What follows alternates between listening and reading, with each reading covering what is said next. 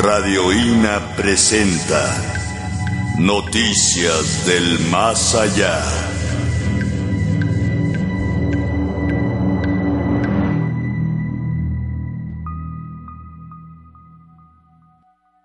Dicen que Dios, de cuando en cuando, deja salir a las almas para visitar a los vivos e instruirlos.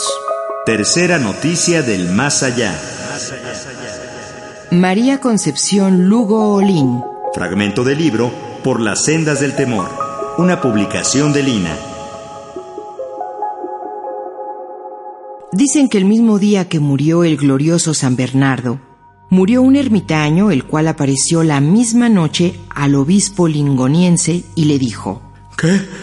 ¿Quién eres? Hágote saber, obispo, que hoy somos muertos en el mundo treinta mil personas, y de todas ellas, Bernardo entró en el cielo.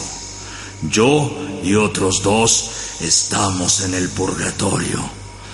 Todos los demás han bajado al infierno. Jesucristo. Por la señal de la Santa Cruz.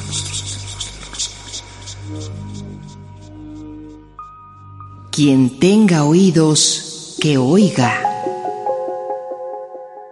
Esto fue Tercera noticia del más allá. según catecismos y crónicas religiosas de la conquista espiritual. María Concepción Lugo Olín. Fragmento del libro Por las sendas del temor, una publicación de Lina.